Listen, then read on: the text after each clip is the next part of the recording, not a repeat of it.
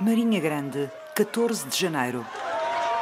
Pancaram gente da minha comitiva. Eu próprio fui agredido. A indústria do vidro vive numa crise profunda, com fábricas fechadas e despedimentos determinados pelo FMI. Mário Soares, em campanha, aferra-se a visitar uma delas, mesmo avisado do alvoroço em que a crise trazia os homens. Eu próprio fui agredido, mas isso não me impediu de circular em Portugal, porque Portugal é uma terra de liberdade, não é Moscou. Soares, Soares!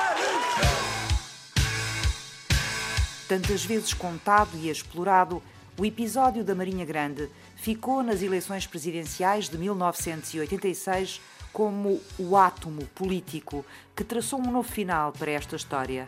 Mas isso seria ignorar que Mário Soares era um maratonista, um conhecedor profundo dos ventos e das marés da política portuguesa. Quero ver a minha pátria mais forte, mais unida e mais feliz. Por isso sou candidato à presidência da República. Freitas do Amaral. Serei o presidente da mudança. Quero ser também o presidente da justiça social e da solidariedade nacional.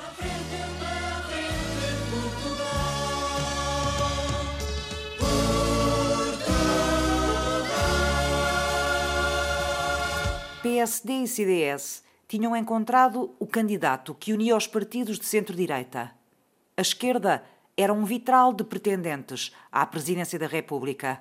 Só do universo do Partido Socialista havia dois candidatos, amigos de longa data e desavindos desde a revisão da Constituição há quatro anos. Francisco Salgado Zenha, que tinha deixado o partido, e Mário Soares, que continuava a governá-lo. Toda a gente sabe que o Dr. Salgado Zenha me acompanhou em muitas lutas. Eu não acompanhei o Dr. Mário Soares, nós acompanhámos um ao outro. Salgado Zenha recebeu o apoio do PCP, integrado nessa altura na coligação Aliança Povo Unido. Todos aqueles que pensam que se podem aliar com o Partido Comunista e que a seguir podem conter o Partido Comunista, não podemos ser ingênuos. Eu não sou ingênuo. Ingênuo Dr. Mário Soares, às vezes. É uma candidatura votada ao insucesso. Os dois enfrentaram-se em campanha na RTP, num debate que a comunicação social batizou de fratricida.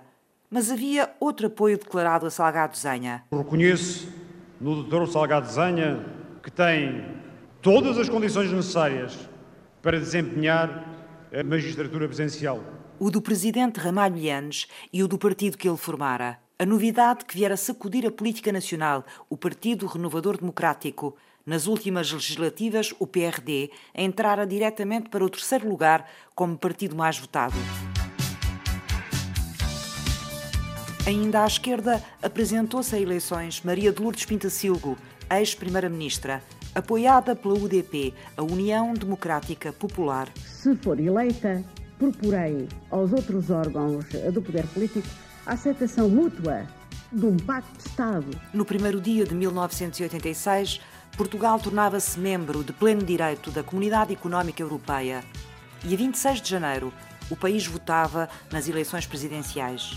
Freitas do Amaral ficou a 4 pontos percentuais de ser presidente, com 46% dos votos. Soares, que iniciara a campanha com 8% das intenções de voto, teve 25% nas urnas. Era o adversário de Freitas para a segunda volta.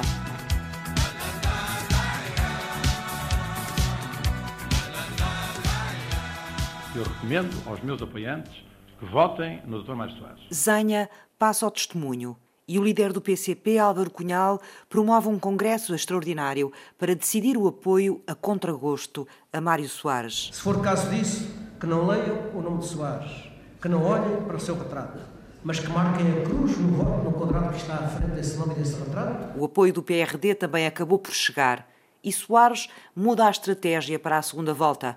O objetivo é agora juntar os votos da esquerda. A esquerda continua a ser largamente maioritária em Portugal. Os homens de esquerda, e em especial os trabalhadores portugueses, vão sentir a necessidade de me apoiar na segunda volta. O Dr. Mário Soares da segunda volta não é o mesmo que o Dr. Mário Soares da primeira volta. Freitas do Amaral. Onde os portugueses se habituaram a ver o democrata firme na recusa de alianças com o totalitarismo, aparece hoje, por meras razões eleitoralistas, um candidato apoiado pela direção do PCP. Soares fez bem as contas. Profundo conhecedor do eleitorado, o candidato insistiu nas mensagens. Os portugueses conhecem. Comigo, os portugueses sabem com o contra. Não tenho mais dúvidas quanto à minha vitória. À segunda volta, Mário Soares tornou-se presidente por dois pontos percentuais de distância de Freitas do Amaral. O país começava uma nova etapa com a eleição do primeiro presidente civil em 60 anos e a conclusão da transição democrática. Os políticos ganhavam uma nova consciência do poder dos média e as noites eleitorais dos portugueses, colados à televisão, eram um ritual. Nessas noites, a RTP transbordava política, informação e variedades. Nas presidenciais de 86, uma banda entusiasmava o ouvido e atuava ao longo da emissão no estúdio, ao vivo. Éramos todos heróis do mar.